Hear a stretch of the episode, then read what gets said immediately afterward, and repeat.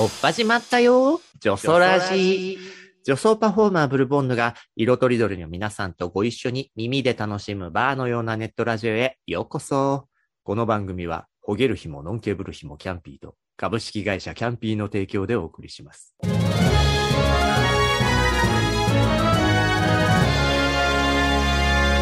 キャンピーは営業再開のお知らせ。10月1日金曜日より、キャンピーバー新宿2丁目本店、渋谷パルコ店ともに毎日営業再開しております。その上、酒が飲める飲めるぞ。との要請に従い、21時までの営業、種類の提供は20時までとなりますが、キャンピーバーという名の通りお酒も出させていただきます。新宿2丁目本店は月曜日から金曜日まで17時から21時まで。土日は15時から21時までオープン。金土日はマスクの女装キャストがお待ちしています。渋谷パルコ店は毎日18時から21時までオープン。いつでもマスクの女装キャストがお出迎えしますよ。そして営業再開を記念して、10月2日土曜日は、私、仕切りババアのブルボンヌ、噛みつき危険なドリューバリネコ、遅咲き芸の辰巳。そう、このジョソラジに出演した顔ぶれが勢揃いして、新宿2丁目本店で待っております。ソフトドリンクは500円から、お酒は900円からのショットバー。新宿2丁目中通り路面、ガラス張りのお店なので、気軽に遊びに来て、生ボンヌたちを見に来てくださいね。キャンピーバーのツイッターをフォローしていただければ、詳しい情報や当日どんなキャストが両店に入っているかもわかりますよ。いつもあなたの耳元に、店ではあなたの目の前に、お待ちしています。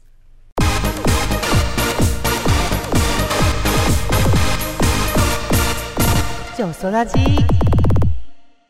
第4週はメインタイトルと同じ女装ラジ。ドラッグクイーン、女装家、女装パフォーマー、いろんな呼び方はありますが、パートナーもゲストさんも女装尽くし。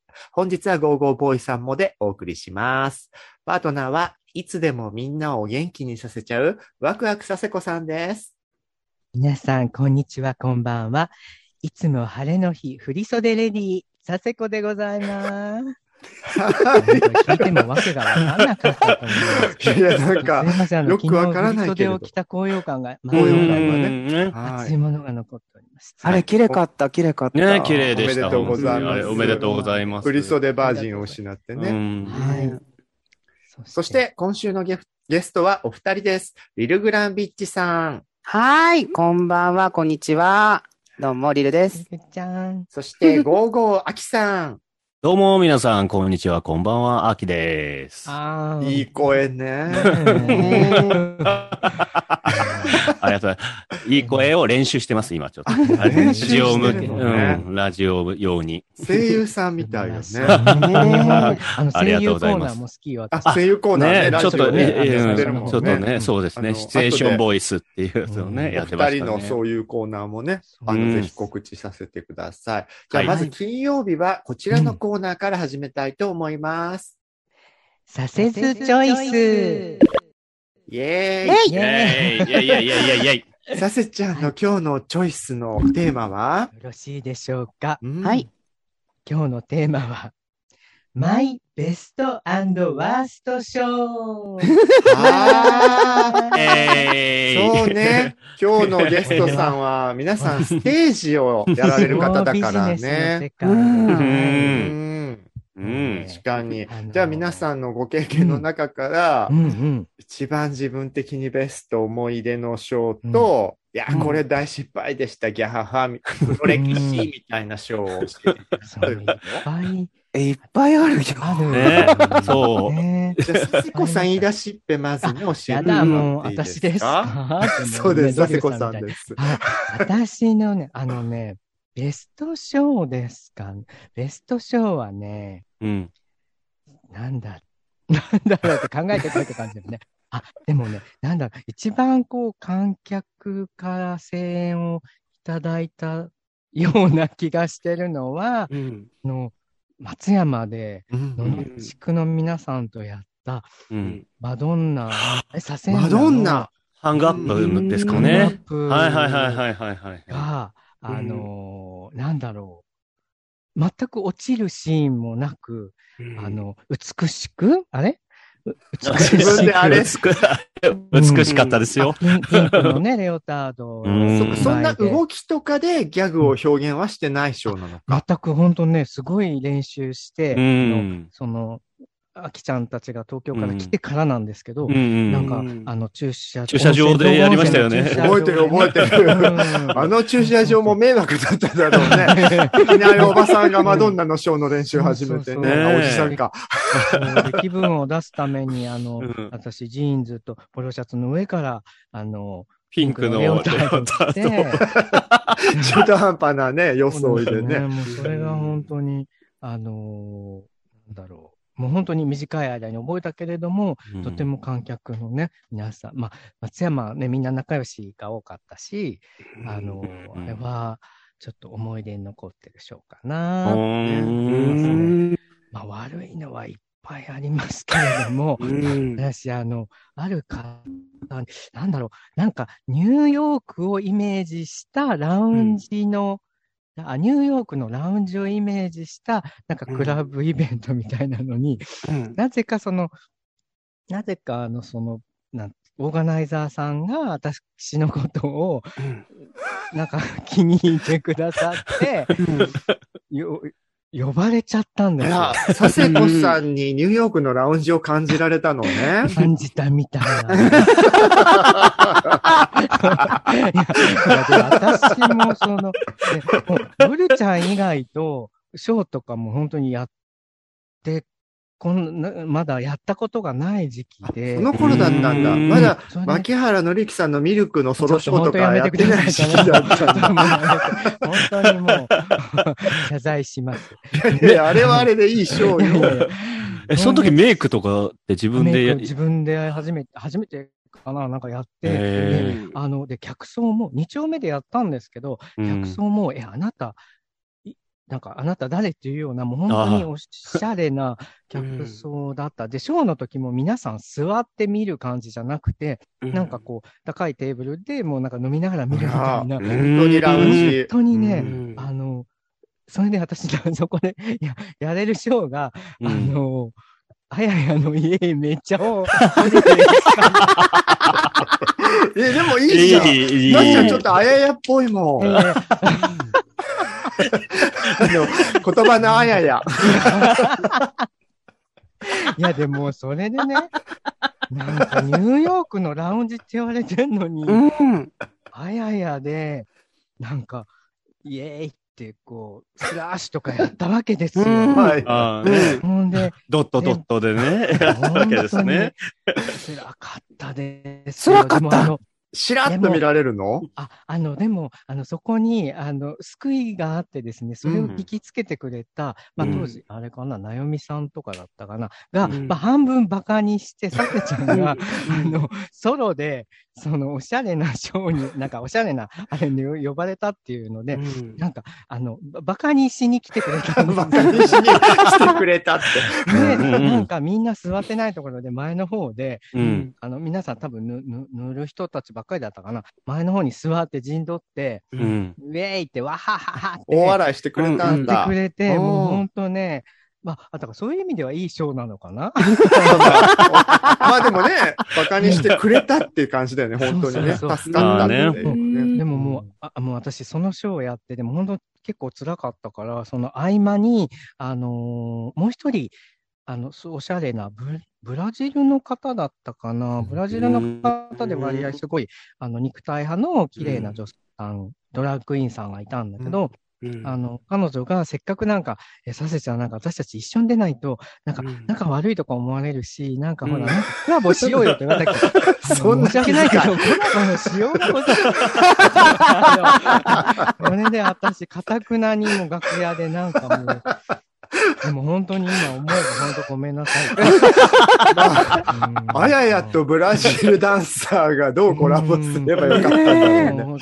リーバ系の本当うに、ん。あの、素敵なね、女装さんだったんで。おうーん、なんかだから、やっぱりそれ以降は、ちゃんとその自信のないものには出るなと。あの、あのね教訓になったってそういう。そうそうそう。勉強、勉強。うん。うんっていうのが。いや、初めて聞いた。へねやっぱ、ブルちゃんとコンビのピンクレディーが一番いいショーですよ。まあでもあれが一あれも番安心する。でもさ、あれ、ショーの中でうん、当時のピンクレディーさんの音源だから、うん。あの、あれって何歳って二人言ってんだっけ？46歳、47歳っていう。そう。最初は30代ぐらいだったから、うん。全然ギャグとして46歳、47歳っていうのを口当ててたのに、もうとっくに超えちゃったんだよね。やっぱ、ショーを長くやるってこういうことなんだって思った。だ違った味わいができるね。熟されたショーになった。ねもう固 めていきたいショーですね、それ。はじゃあ、これは、リルちゃんに聞いてみる、まず。リルちゃんのベストショーは、ベストショー。あね、あとせっかくだからデビューショーもね、あそのデビューショー？うん。ああ、デビューショーはどんな感じ？デビュー賞は、確か、館長ですね。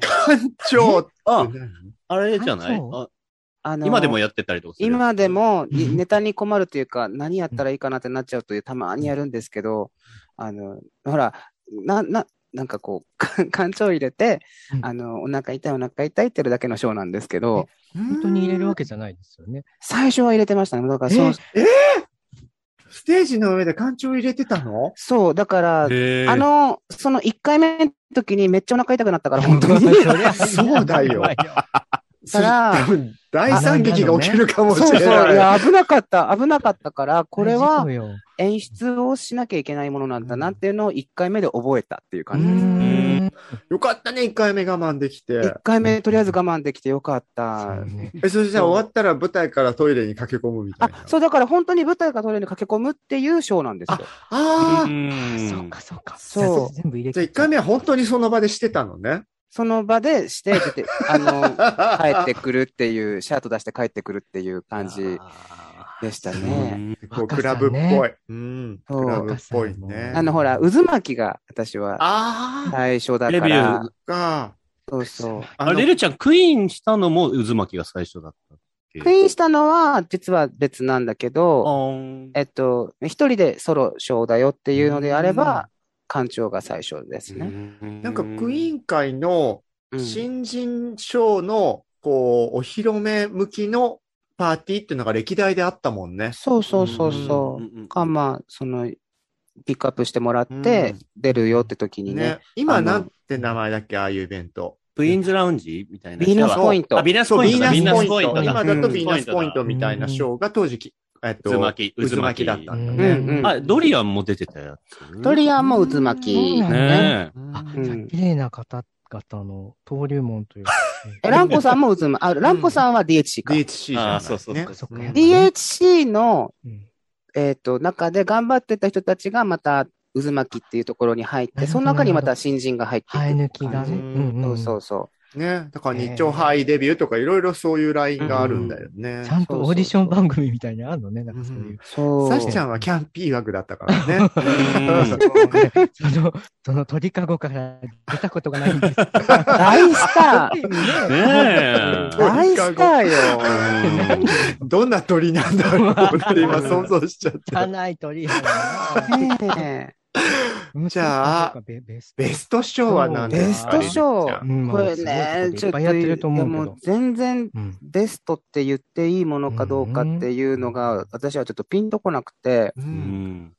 うーん、ないって言っえー？うーん。何？常に、あれ？やった後にこう反省するタイプですか？肉屋さん反みたい省します。肉うん。屋さん。常な。に、えやっぱりベスト 100, 100点満点とか、できれば100点満点じゃなくて、150点とか200点とか取り取りたいでしょ、でも、そういうのはなかなかできないなっていうふうに思っちゃうから、方違うんだね。あんまり、まーちだ大体のショーで楽屋入ってすぐ、よかったよねっていうもんね、させちゃう。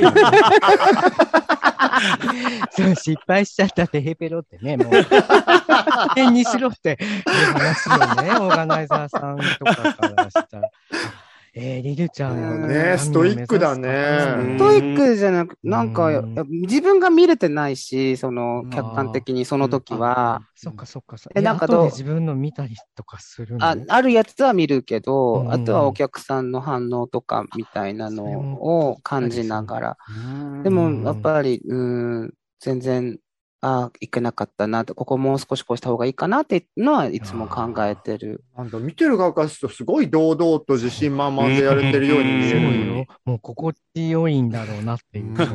いや、もううんバカじゃないと思うんですよ、あんなのやってて。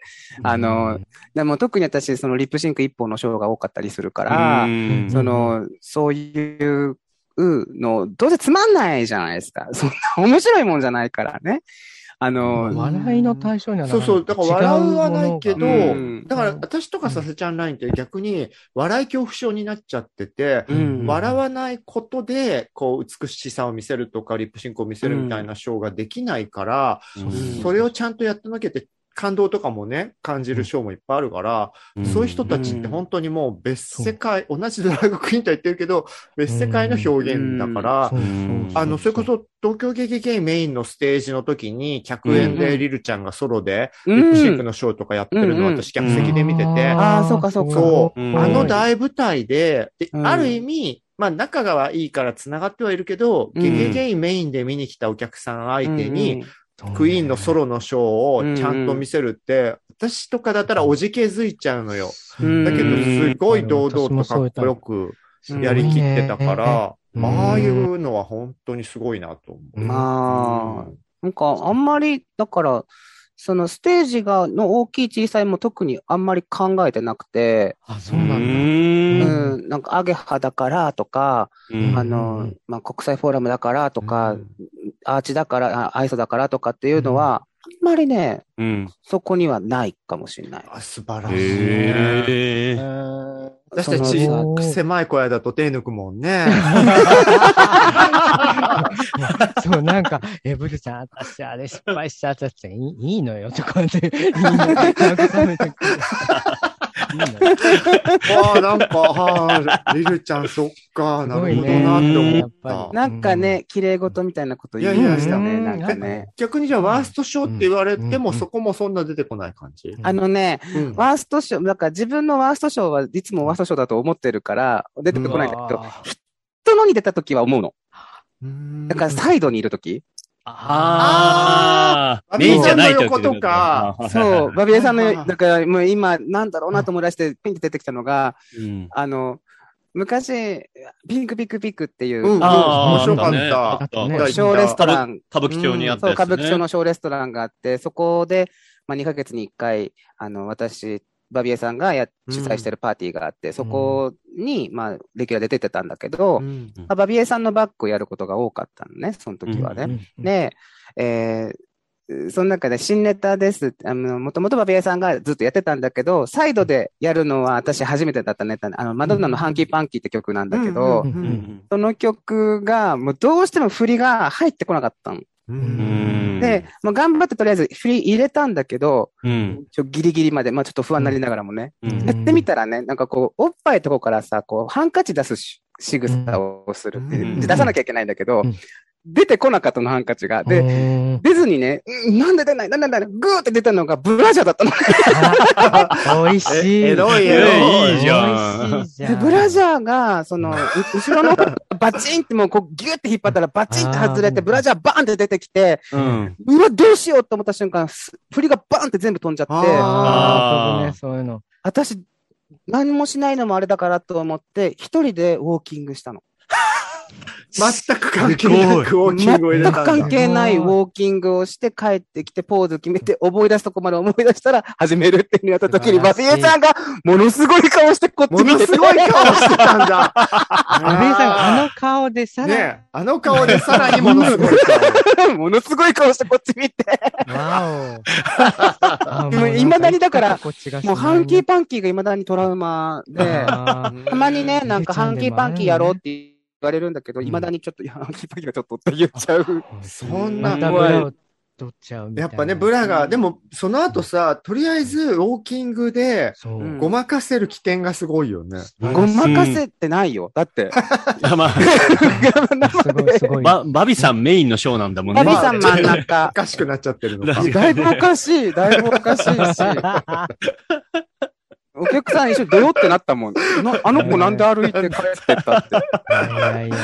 面白面い。いや、すごい。ねねうん。まあ、ブラがね、飛び出るぐらいまでだったら、サスちゃんとかならむしろ美味しいもんね。そうだそうそうそう。あの、私もよくやらせていただいてるあの、ナウシカのショーで、うん一時期何を勘違いしたか、ヌーブラが流行り始めた時に、うん。私も、なんか、なんか勘違いしちゃって、ヌーブラつけたくなっちゃった時があって、なんでヌーブラを中に仕込んでナウシカをしてたのよ。うん。そしたうん。ら、早く中へとか言って、四つん這いになってるシーンでね、よあの、うん。ナウシカが、、ヌーブラってほら、基本的には、お胸が多少はある女性向きに作られてるから、うんぺったんこの男の胸にはあんまり吸引力がなくて、うん早くとか言ってたら、私の足元にヌーブラがボトって落ちちゃって、で も全然なんか、そこは笑いどころじゃないんだよねっていうね、オチみたいになっちゃったのはすごい悔しかったね。やっぱね、胸問題あるよね。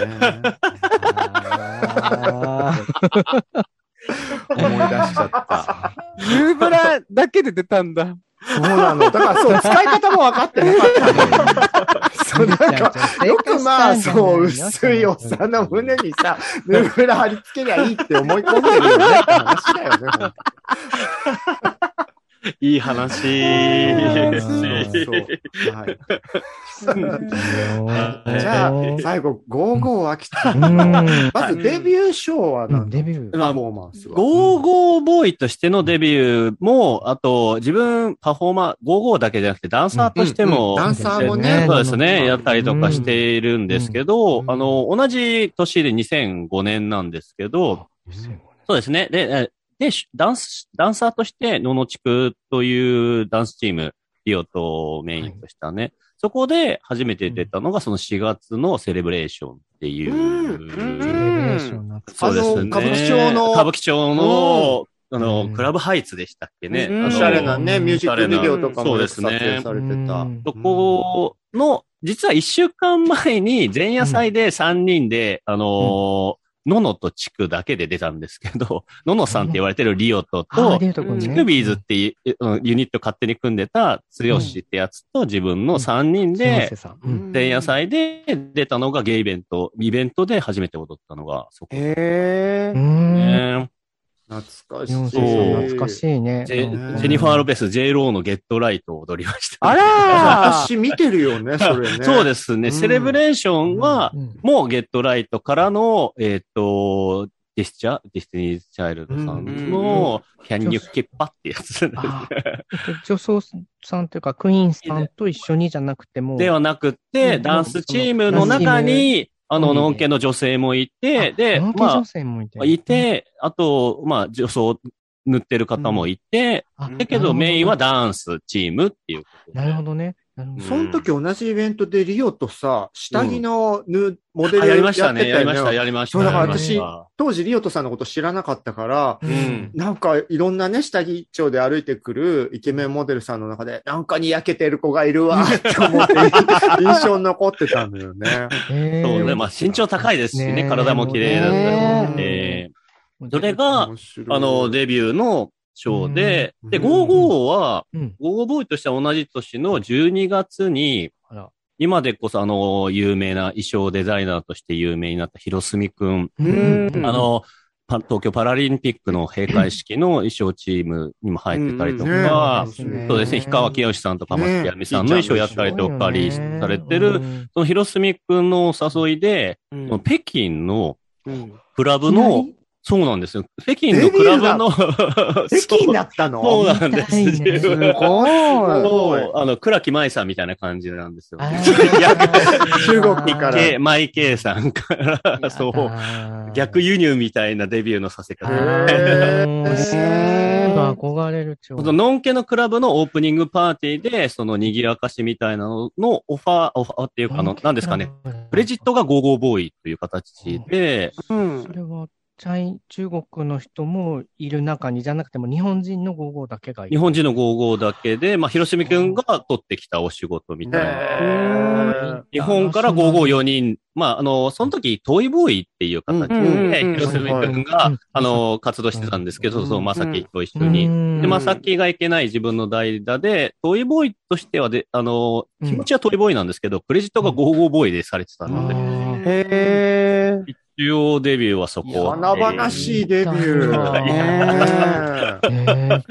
いやけど直前に自分そのダンスのショーかなんかで、うん身体切っちゃって、え、えなんかすごい、そのギプスとか、ギリギリ外れたぐらいで、松葉杖で海外行って、みたいな。うんで、あの、すごいテーピングみたいにぐるぐる巻きにしてステージだけ出たみたい大変だね。もうなんか、もうね、な。仕事ってね、必要仕事だね。うん。へーまだ細かった頃によく読んでもらって。へー。このね、ちょっと後ぐらいに私とね、させちゃんも、さっきのご紹介の流れでさ、松山の島行って一緒に、こう、島の波打ち際で遊んだりしてたあーんですよ確かに。そう。その時自分なんか、調子乗って上上脱いだりとか。そうよ。今もうちにあの写真いっぱいあるわよ。あきちゃんが岩に足かけて、あそうそうそう。そう脱いでるそれをね、羨ましそうに見てるさせちゃんとゲブミさんとか。あ、ゲブさん、そう、ゲブさん、ゲブさんといった覚えある。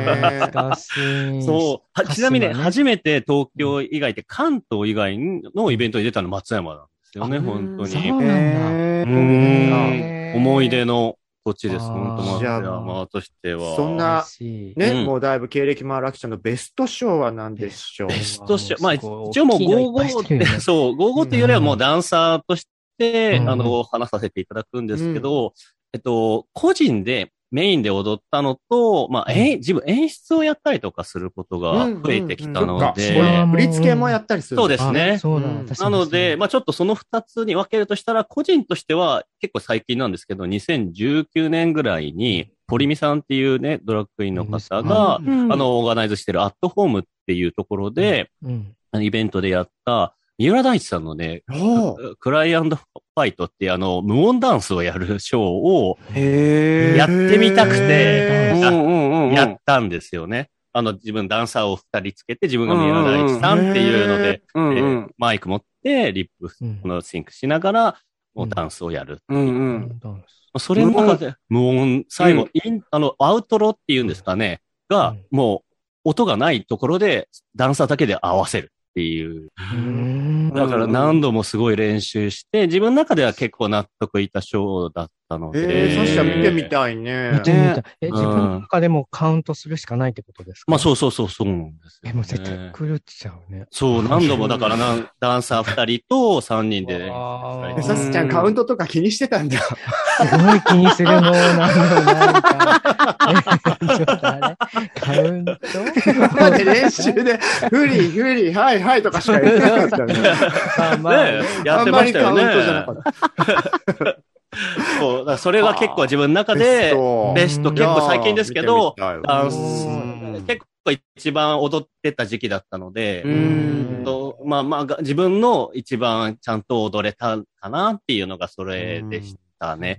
で、演出する側としては、自分があの、アゲハのハロウィンっていう、もうそれこそゲイ関係なくノンケ向けにやってるハロウィンのイベントのオープニングでショーを自分やるってので、リオトからもう秋が全体を演出してみてって言われた。まあ、リルちゃんもうん。あの一緒に出たやつ。うん。あのテーマがサーカス・オブ・コーストっていうテーマで、ショーショーを作る、全体の構成を作ってみたいな。をやったのが自分の中では構成として演出として、まあ照明作ったりとか、うんうんそれ何年でした2016年ぐらいですね。5年前なんだよね、あれも、そうだね。そっか2016年の、そうなんですよ。私ねゲイイベントで、うん。あきちゃんのね、作ったショーでね、好きなのね、うんあのね、あれ、えっと、カザキみたいなことしてさ、ピン、ピンスポで追ってたやつがあったのあ、よ。ありましたね。あの、シャングリラの10周年かなんか。かな。うん。じゃあ、ハイヒール履いてゴーゴーボーイみたいな感じ？はい。いや、自分が、あの、本当にただ作っただけで、あリオリオ、リオトとあか、あの、ダンサーの、あ含め、ダンサー4人が、うん。ハイヒール履いて、その4人だけで、アゲハのステージを踊るってかっいう。こよさすそごいみたい。うん。まあ確かにそれがしかもボンスリッピーっていうのかな、うん。で、あの、ピンスポだけでそう。や。る演出みたいなのはあった。の。上からのピンスポだけで、その、さ例えばま暗転だから、その、うん。そこだけしか出てこない。そうそう、それが、こう、ポポポポってこう変わるんですよ。その、スポットが落ちるところ。変わるから、うん。その、なんかこう指示出してらっしゃる、なんか、こう、お、おなお、な動画にね、なんか、うん。はい、あきちゃんの？声が、はい、はい。っていう、入ってる。だってそうじゃないとさ、あのね、なんか、ちょっと休んでたりとね、休んでたりとかすると、そこはピンスポで映っちゃうってこと。まあ、あれは受けたところ見せられないね。ねそうそうう。んそうですね。4、4人なんですけど、5箇所か6箇所のピンスポの位置を決めて、1個か2個だけしか当たらなくて、だから4人はすっごい動いてるんですけど、うん。そのピンスポのところに2人が当たって、そこで踊るっていうような演出おもろい。考えたりとか、舞台の監督さんとか、うん。照明さんとかと、あの、結構考えたりすること多くなったすごいので。プロプロ仕事だね。プロね、なんかそういう方とうんかそういうことの息をもね。そうですね。うん。そっちは、パフォーマーとして、うん。その先にっていうので作ったうん。が、そういうのが。そんな、そんなプロのあきちゃんのワワーストショーはどうなか もしかして佐世子さんと一緒にやったディスコですか？あれは誉れでしたあれは誉れ、誉れだ。よかった。あれよかったあね。あのごめんなさいサセジョンファよかったね。DISCO でしたよね。あれよかったです。あれよかったです。あれよかったですよねキャンピー飲み会さんでや、ね、ねやったりとか。ねすごい楽しかったまた見たい。私が体が動かんわ。ねで、なんか自分つ探したんですけど、一番見たくない、未だに見見れないのが、うん。にそのデビューしたか、次の年かな、2006年ぐらいに、うん。歌舞伎町のコアですかね、コア。怖うんうん。とかでやっ大きい箱です。かなそう、そこでラッシュクルーズがやった時に、うん。ストンプっていう、なんかこう、うんなんですかね？やってたんですよね。棒とか、うん。あの、そう、手拍子とかだけで、あのーおなんか演技をするみたいな、うんそうパフォーマンスをするみたいな、それをやろうと思っちゃって、ううんん。あのー手拍子だけで、自分最初に一人だけ出てきて、お客さんと一緒にクラップだけ、手拍子だけで、だんだんだんだん盛り上がってって、みたいなのを演出を考えたんですけど、うんなかなかお客さんと乗れなくて、うん 途中で一うん回、いやいや、落ち着こうみたいな感じで、あとーかしたりとかした、その一人のクラップのショーが未だにビデオ見たことないです。怖くて？怖くて。お客さんはね、わかんないもんね。わかんないですけどうん打ち合わせとかできないもうんね。ーん。なんでこんなことやっちゃったんだろう悲しいね、パンパンとか言ってる。じゃないですけど。すごいお客さんの数だってしょまあそうですね。あの、まあ、ポットでのね、なんかよくわかんない。若い子がポンポンってパンパンってやったらパンパンって、それだけではいいんですけど、だんだんだんだんなんか難しいことやってたりとか、だんだんだんだんやったりとかして、僕につなげるみたいなことをやりたかったんですけど、うんああ、もう恥ずかしい。志が高いわね。いや、志が高いのよねね。若い頃のそういうのがあって、今のね。いい自分結構ショーやった後自分のやつを見返した方がいっぱいするんですけど、唯一見れてないショーがそれです。あの見るのは恥ずかしいみたいな。恥ずかしい。一緒に見よう、それ。いや見たい見たい誰誰か持ってらっしゃる方 そうだよ。みんなで見ればね、お恥ずかしさもネタになる。じゃないずっとわーって言いそう。誰か持ってるわよ。っていう感じでしたね。面白い、みんな歴史あるね。ね、誰にでもね、そういう失敗と言わないまでも。なんか、話すだけで汗かきますね、こういう。ブラがさしちゃんが出たり。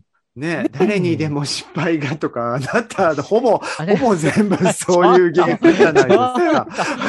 いや、もう大成功よ。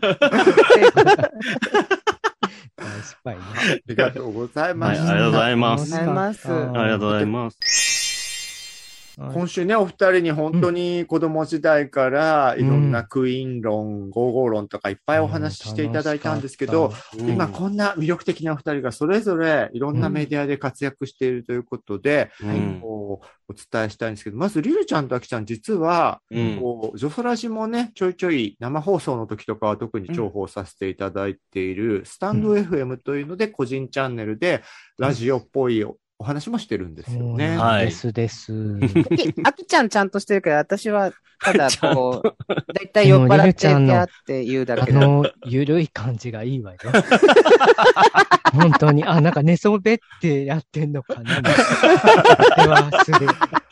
本当はスタンド FM ってああいう方がいいらしいよね。あんまりこう、ジョソラジとかみたいに収録をただね、パッケージで流すとそんなに反応良くなくて、へーへー。わーっとね、喋ってるのに生でコメントもらう。ライブか。う。ん。そうですうね。ん。使い方みたいで。でも、リルちゃんは作り込んだのが YouTube チャンネルが、そうリルちゃんのチャンネルなんですよ。うんこれもね、なんかぬるっとした動画ばっかり出してるんですけ いどや、いやいや、でもお料理とねか、うね。んう、ん。お料理したり。お。料理し。お料理したり、最新だとクッキー作ったりとかね。クッキーね、作ってたそう。そう、ブリアンナさんとのクッキー、ねまあ楽しく作りました。だって、私たちさ、ほら、1000人超えたからようやく、こう、動画の生放送できるよとか、喜んでたけど、もう始めてあっという間にリルちゃん結構な人数いってなかすった。ごい。ね。ねおかげさまでね、うんまあまあ、あの、とりあえず、いやね、スタッフがいるんですよ。うーん。あのうんうん私編集とかできないんで、うん、うん。あの、スタッフとかがね、ちょっと何人かいたりする感じなんで、こうチームで動いてて、あれはね。それはじゃあなんかお仕事的に、こう、リルちゃんを使ってみたいなプロジェクトで動いたんだ。うん、なんかプロジェクトにしてくれて、やってくれるってことになったんで、あの、お任せしますってことで動き始めたんですけど、あの、どんだけ収益出せればいいのって話したら、結構大変、大変なことだったんで、うんあの、いつの話になるかしらねっていう。今 YouTube 大変だって言うもんね。あ、そうか、そうか。なかなかね、うん大変ですよ。う。うんん。なんか、大変ですよ。まあ、でも、スタートでね、あれだけ、こう、登録者数もいっていて、あありがしたっかり編集されたコンテうンツでね。んうんうんとリルグランビッチで YouTube 検索するとうん、出てくる。出てくるのかうなん。リル TV、TV。うん。LIL、チョン TV って、うん。チ TV チョン、アチョンってポアポストロフィー？LIL、アポストロフィー。TV で検索していただくと、YouTube うんチャンネルも。はい、出てきます。ううんんで、あきちゃんの方は自分のチャンネルではないんだけれども、うんゲイ、ゲイの出会いアプリの大手のうんナイモンさんが、ナイモンナイモンスタそうですーズさんがね。運営しているナイモンライブに、見たらもう15回も出演されてるそのね。に？すごい。ねなんかね。えあきちゃんのプレイリストみたいなのそう、もあ最ってあうん。るんですそうなんだ。よねえ。作ってい女ただいて。性、女あ女性じゃん女装の人も見ていいんですか？あ、もちろん、あの、世界発信なので、限定公開と間違えて本か女性って言っちゃったよ。佐世子さんが見ようとするとね、ロいいですよッロックがかかっちゃって。そんなことはないもう大々もうウェルカム。まあ、主に自分は芸関係のことを発信したりとかしてますけど、うんううんん。あの、ナイモンチャンネルさんがやられてるナイモンライブで生配信、ライブ配信の時もあれば、しゅ事前に収録をしさせてもらって、もう自分が好きなゲー系漫画っていうんですかね、ゲーム系漫画。ちょっと BL とはちょっとまた違う感じの、うん。うん。うん。うん。あのー、ホモ漫画ってホ感じ。モ漫画っていうんですかね、うん。うん。うんゲー系漫画の紹介とかは、今4本かなぐらいうん。うん。出してもらったりとか、ライブとかでも、あんあのー、ゲイの方がよく履かれてるアンダーウェアの紹介をさせてもらったりとか、まあ、あのーちょっと実は自分の中ではゲイ系の、あのー一応発信みたいなのを、うん。あの、皆さんと、まあ個人的な意見を自分は言うけど、皆さんどう思ってんの？みたいなのを交換したいなと思って発信したりとか。うそうそう、情報系でちょっとオタクを活かしてるんだよね。確かにそうですね。ね。そうですね。うんあと、アキちゃんとリルちゃんが一緒に、こう出てくるのもあるよね。そうですね。うんあの、猫マンライブ。あうんあれはライブ。そう、あれアーカイブ残さないんですけど。残さないんですよ。残さないんだこその場限りの生放送でやってんだ。そうなんかその場、言っちゃいけないこととか。言っちゃいけないことしか言ってない気がしか。言ってない。いいね。うんそういうのがいいよそうね。政治宗教話とか全然しますし。言っちゃいけないってそっちより。そう、そういうのもするし。色よりかと思っいやたんだ、けど。エロも全然話すうんし、うんだからそれが大体3等分ぐらいですね。政治の話。あそうえーそうまあ見宗教ないけど今度ね。それが3回ぐらいして、最新のやったやつを6時間ぐらい喋って6時間えーやってやってた。た。うん。若いね。いや、けど、うん、最新の方は万太郎さんっていうね、自分はいの、自分と同じ、えっと、と、そう、一回り上あのそ、っか、まんちゃんも6時間できたんだ。そうなんですよ。いやいやなのでだって私たちほら、この間初めて YouTube、まあ、ズームのね、こう、うんそんなに集まったりもしないやり方だったけど、それでもさ、3時間でもうヘトヘトだったよ3時ね。うん最後私、ブルちゃんの、あの、振そうそう。りとかも、もう、ギャグが返せないババアになってて。ボール受け取れなくまあ人数が多いとそうなっちゃうかもしれいないや、です。ごい、6時間もやってたんだ。う。うんん、まだ喋れたよねっていう感じ。あきちゃんがあの日一番元気だったね。なんか元気だった。あの日、確か、おその、それが終わった後、またようん4人でなんか喋ってたんですよ。朝7時。元気ね7時まで喋ってたのよ。うんそうだね。もう6時、7時ぐらいまで。うん。まだ喋れたと思って自分は。うん、だからもう寝よう、もうあのね、まあまあ、お二人が、そう、後の二人が眠そうだったから、あきちゃんも終わろうっつって。そう。もうあ外が明るくなったしねって言って。そうだよ、万太郎さん寝かせてあげて。そう夜10時から始まったのに、もう外が明るくなるまで喋ってたってい。そううすごいね、語り明かすって。ああれは検索では、うんあきちゃんの、えっと、な、え YouTube だと、うん内門チャンネル。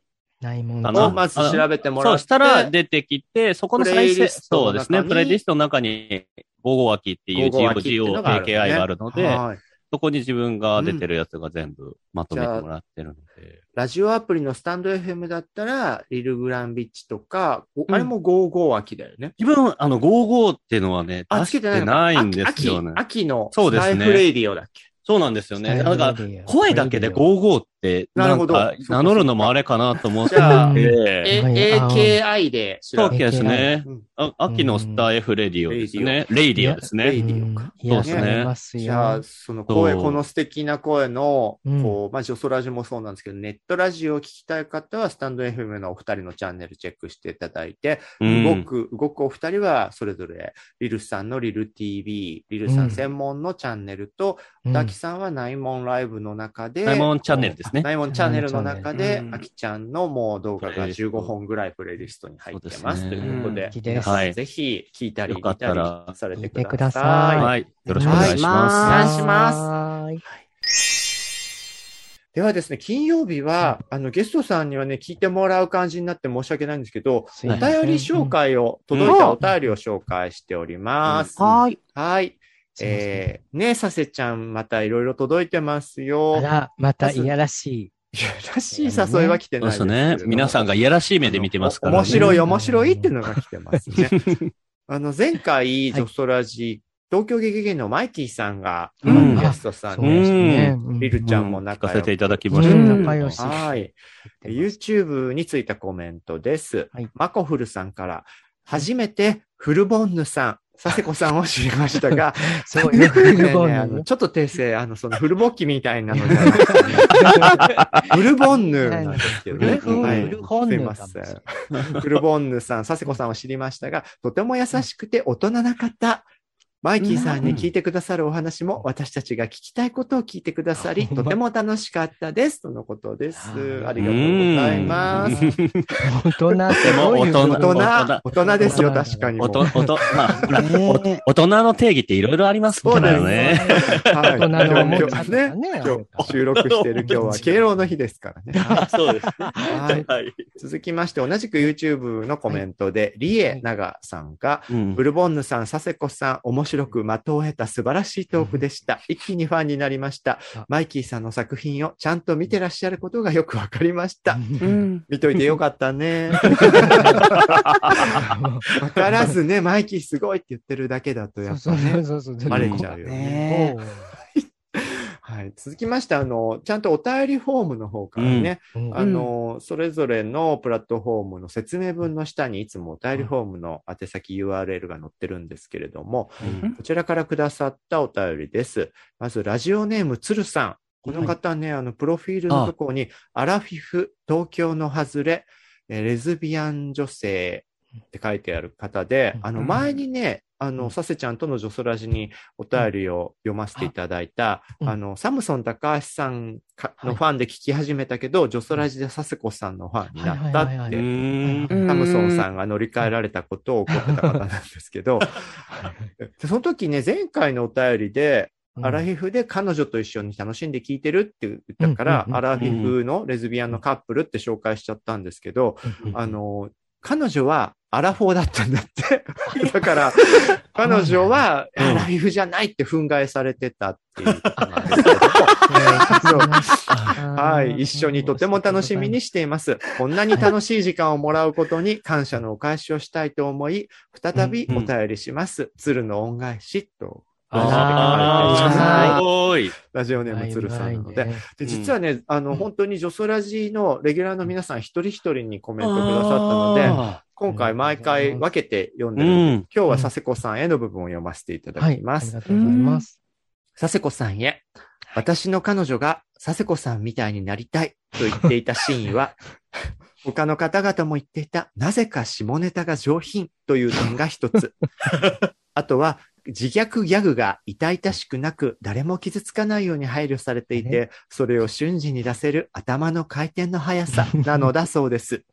そして、ブルちゃんが佐世子さんと話している時が一番楽しそうなのが聞いていて嬉しいポイントなのだそう。うん自分を笑えるというのは自分と距離を置いていなければできないことで、そこにこそうん悩みとそれに対する救いがあることを体現して、かつ品よく下ネタを笑いに昇華している佐世子さんはすごいなと思います。すごいですよねこんなに褒められたことないわよ。いや、ね。この鶴さんって他のとこでもうん。同じぐらいの量で、同じぐらいの熱量で皆さんに、そうなの。ね。そうなんだ。そうなんですよ。それを、あの、聞かせていただいたんですけど、すごいとか思う。もう本当、ねやっぱね、ラジオスタイルってこういう、こう、ファンの方っていうかね、ちゃんと聞いてくださる方が、うん。あの、いらっしゃるのが嬉しいのよね。うんう。うんんめったなこと言えませんね。ねいっぱい言ってるけど。それでもアラフォーの彼女にね、佐世子さんみたいになりたいっていうのはどうかなというのがね、最後までちょっと引っかかるっていう。また画面でしかわからないことをやる。るジェスチャーしちゃっとにかりにくいって言われて。すみません。はい。続きまして、ラジオネームヤッシーさんです。うんブルちゃんも大好きだけど、サセちゃんも大好きです。一言。あの、あ一言ね、ありがとう。この二つが別に相反する要素じゃないので、だけどって言わなくていいんですけど。そうそうですよね。二人二人とも好きですじゃなくそうそうそう。ねそうなんかね、まとめてね、愛していただいて。まとめて愛してくださいありがとうございます本当にはい。ねそして、ラジオ、ねう。んラジオネームバルーンさんからもいただきました。うんこんにちは。初めてお便り差し上げますうん。佐世子さんが佐賀に3年ほど住んでいらっしゃったと聞いて驚いた佐賀在住のアラフォー女性です。女装未遂と評される佐世子さんのファンになったのですが、うん先日のジョソラジ生放送のピンクワンピースのお姿、可愛かったです。YouTube ライブの方を見てください。ありがとうございます。ね佐賀は田舎で超絶保守的な地域なので、昔はここで生まれ育ったことが嫌で仕方なく、何がしか目的を持って出て行った人が戻ってくるというのはうん。人生負けを表すぐらいに思っていました。でも今は誰にとっても出身地というものはいい思い出があろうが嫌な記憶しかなかろうが大切な場所なのかもしれないと思っています。うんつらつらと取り留めのない内容で申し訳ありません。汗。これからもジョソラジ楽しみにしています。うんあーありがとうございます嬉しい、ね。ありがとうございますねなんかこう、ね、愛す、愛するという、こうね、うん嬉しい。あ。なんかいいこと言おうと。思ったけどしたけど嬉しいでは。嬉しいでまとめる仕事が足りなかったかな。いやでも、サセちゃんは佐賀に3年いただけなんだけど、そんなサセちゃんから佐賀への愛をもう一度ちゃんと考えてくれたっていうきっかけになったのね。うん。なんかね、本当ね、やっぱ私もいろいろ転勤で行くけど、もうどこも本当にふるさとのね、第2、第3のみたいな感じになって、うん。なんかうん、そうそうそうそう。なんかね、日曜の夜とかに、あ、なんか、あそこのお店のご主人お元気かなとか、ちょっと胸がうん。ね、来たりとかね。住んでた場所のね。う。ん、やっぱ人との出会いかな。うん。優しそうだった、今。えあの、同じ九州の、ん。ね、佐賀と熊本で言ったら、リルちゃんも熊本であんまり当時向こうにいた時はね、いい思い出がなかったみたいな話もうん。今回月曜日配信の時におっしゃってたけどえ、今思う熊本ってどう？うんうんうんうーんあれですか？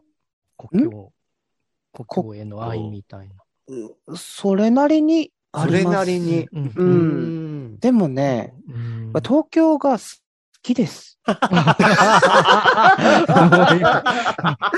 くね、こう、わかるそうのねリルちゃんはね、東京じゃないと手に負えない器よ。そうね。そうね。うんうん本当に、いや、なんかそういう話しなきゃとって考えたんですいやいけやいや、いい、いい、そこだ、正直さもいい。うん。う。うん。東京大好きです。